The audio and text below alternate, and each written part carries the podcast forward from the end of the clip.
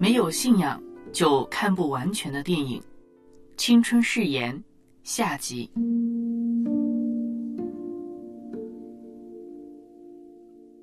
Hello，欢迎来到微波异次元，我是带你去异次元散步的刘芳。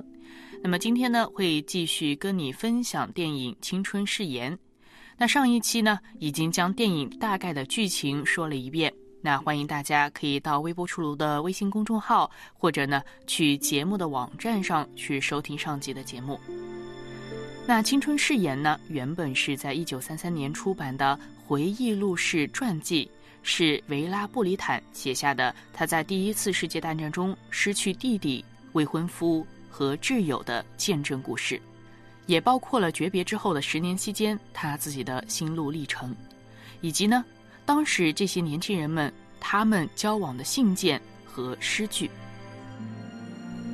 那二零一四年《青春誓言》同名电影，画风唯美清新，没有让任何一个角色的死看起来重如泰山，没有悲壮慷慨，或者带着所谓智慧的言语慢慢咽气。相反，这些重要角色的死亡在电影中没有给直接的任何一个镜头。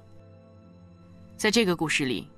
没有什么英雄，也没有什么壮烈宏大的结局，反而正是那种描述到轻于鸿毛的死亡，让人看到了战争的荒唐以及未亡人无处申诉的残暴。战争的暴力和无意义，使人失去了相信美好和爱的能力。维拉曾回忆说，他弟弟爱德华一直梦想成为一个小提琴家。而他的未婚夫罗兰，也是一个饱读诗书的浪漫文艺青年。这些的年轻人，他们或许梦想成为诗人、作家、艺术家，或是医生、教师、建筑师。但是他们对于生活的畅想，对于梦想的追逐，都在大时代的一声令下被枪支武器所代替。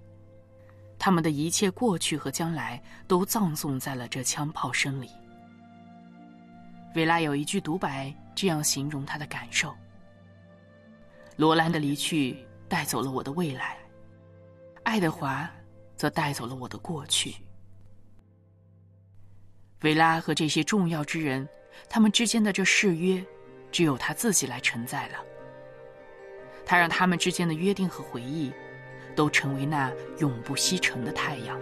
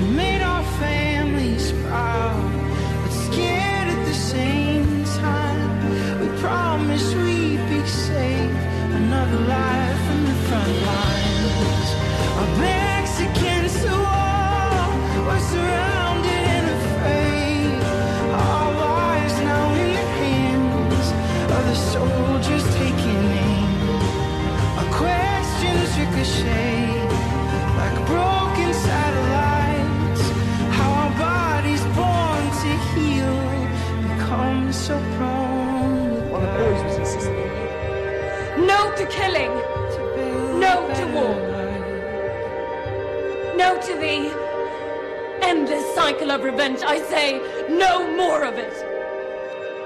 All of us are surrounded by ghosts. But the war still got him. Now we need to learn how to live with them.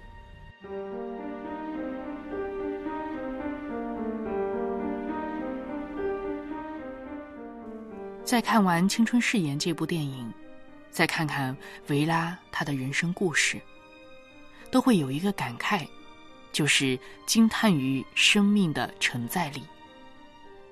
如此多的失去，但是又如此隐忍克制。他的爱人、挚友和亲人，他们纯净的灵魂、年轻的生命，被电影刻画得淋漓尽致。电影中没有刻意去渲染情绪，反而用一些非常清淡的场景式的描述来代替，例如海浪，例如林中的水池。这种美好而安静，与战争的残暴做了一个极大的对比，让人知道和平、青春是多么宝贵，多么来之不易呀！我们的青春已经被偷走了，这句话的分量，实在是生命难以承受。维拉所呈现出来的那生命的承载力，是生命成长的一个韧性，更在乎于背后托举生命的双手。在电影中，维拉的生命一共出现三次明显的转折。第一次。就是当他从牛津退学去学习护理，当面对一个精神失常、满身屎尿的伤员，维拉要负责帮他擦拭身体。他不知所措，坐在床边一直下不了手。就在失神的一刻，他似乎听到了躺在床上这个人喊他的名字 “Vera”。维拉的这次幻听，点醒了他。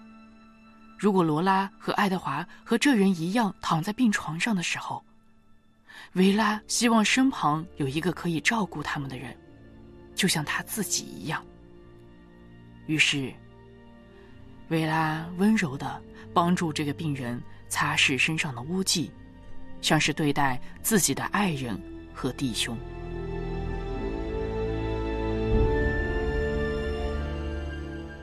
第二次转变。是让他更多的去思考，他要如何去爱他的敌人，又如何来爱他自己。后来，当维拉陪伴一位失血过多的德国军官走完人生最后一刻时，他明白，战争的荒谬和无意义使每个生命都如此脆弱，每个身在其中的人都在遭受伤害、失去、哀痛。同样的鲜血和生命。都是这样轻易的流失掉的。也正因如此，每个人的生命都有被拯救的价值，他们背后都有牵挂的人，都有对爱和美好的渴望。就正如马太福音所说：“要爱你们的仇敌，为那逼迫你们的祷告，这样就可以做你们天父的儿子。”如果你们只爱那些爱你们的人，有什么赏赐呢？税吏不也是这样吗？如果你们单问候你们的弟兄，有什么特别呢？教外的人不也是这样吗？所以你们要完全，正如你们的天赋是完全的。是的，我们没有那份爱仇敌的能力。因为我们有限，包括爱。人的爱永远是不完全的，而只有靠着天赋完全的爱，才有可能打破仇恨的循环锁链，以真正的爱光照人心。维拉在书中说过：“那些黑暗的日子，让我不再像从前那样盲目的自信。”我对自己有了一个更加真实的评估，关于我自己的失败和局限。我学习寄希望于主耶稣再来的那最终审判的日子，因为上帝看待我们，不像人看待我们。上帝甚至不像我们自己评断自己那样，来评判我们。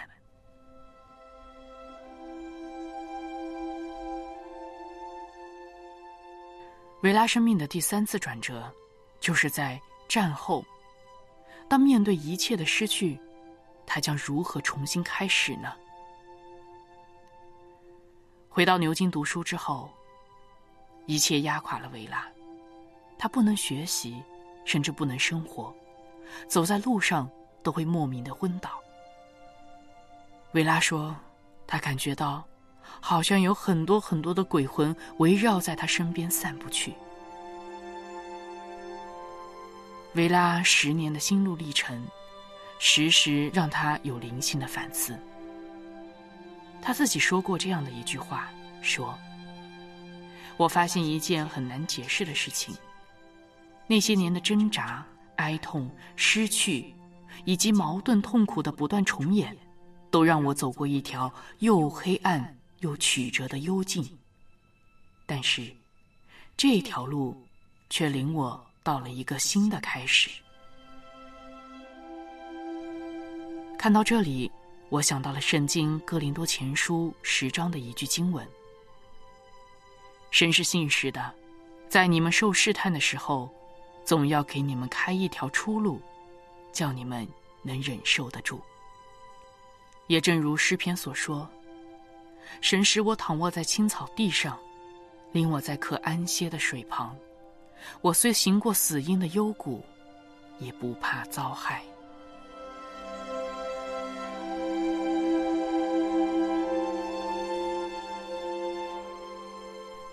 在上一期的时候，我们也讲过，其实《青春誓言》（Testament of Youth） 是一部关于救赎的电影。Testament 这个词就正是圣经的新旧约的那个“约”字，而圣经就被称为约之书。因为圣经中一直记录的就是神跟人之间的约定，在旧约的记载中，漫长的历史，上帝一次又一次向人展现说明他是一个守约施慈爱的神。那到了新约，就是耶稣基督流出血，舍弃他自己的身体为我们所舍，这就成就了永恒的救赎。这是一个近乎永远完美的恩典。其结果就是，无论犹太人或者外邦人，是德国人或者英国人，是你是我，凡是相信基督而悔改的人，都能在这无条件的新约之下得蒙拯救，得着永恒的盼望和福分。就正如在电影中所出现的几个短暂的场景，其中一个是爱德华的一个友人写的一封信，他说。在那战火熄灭之后，在那荒凉的泥沼中的水洼，似乎成了一个金色的池塘，倒映着阳光，让你看到超越这世界混乱的一种超然的平静。我们终将再见。在电影的最后，是一个春天的场景。维拉来到了春天的花丛中。透过花朵透亮的花瓣，又看到了重新升起的太阳。如果有人在基督里，他就是新造的人，旧事已过，你看，都变成新的了。扬声赞